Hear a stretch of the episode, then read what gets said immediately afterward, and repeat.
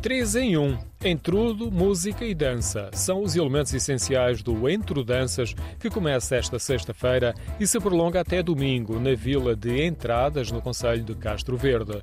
São três dias que contam com várias iniciativas onde os bailes, a dança tradicional e as danças do mundo não nos inibem de participar. Três dias muito intensos de oficinas de dança e de bailes, em que as pessoas durante o dia aprendem a dançar para que à noite dancem com a música ao vivo. Marta Guerreiro pertence à Pé de Chumbo, Associação para a Promoção da Música e Dança e uma das entidades organizadoras. O Entro Dança vive-se nas ruas, praças, no campo e em lugares abrigados, essencialmente à noite para os bailes. Durante o dia, o ritmo é marcado por oficinas de várias temáticas e visitas a locais do Conselho que marcam a cultura local, porque o Entro Danças ganhou uma grande componente comunitária. É um festival que é daquela comunidade já, de entradas principalmente, e do Conselho de Castro Verde. Tem uma componente muito forte do que é a cultura, a tradição local. Há muito cantalentejano, gastronomia, caminhar, conhecer os locais. É um intrudo, é mais intrudo do carnaval, na verdade, mas misturando com as danças do mundo.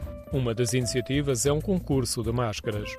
Fazemos um concurso de máscaras como se fazia antigamente, lembro quando ia aos bailes fomos buscar essa, essa prática, mas as pessoas não têm aqui mascaradas, mas é engraçado porque as pessoas vão mascaradas. Procura-se também desenvolver a criatividade, em particular junto dos mais jovens, com o projeto Um Pé, Mil Sapatos. Nós estamos lá um mês e meio, dois meses a trabalhar com a comunidade escolar e não escolar e este ano por acaso estamos a trabalhar o adereço e principalmente a transformar sapatos. Vamos ver o que é que vai dar.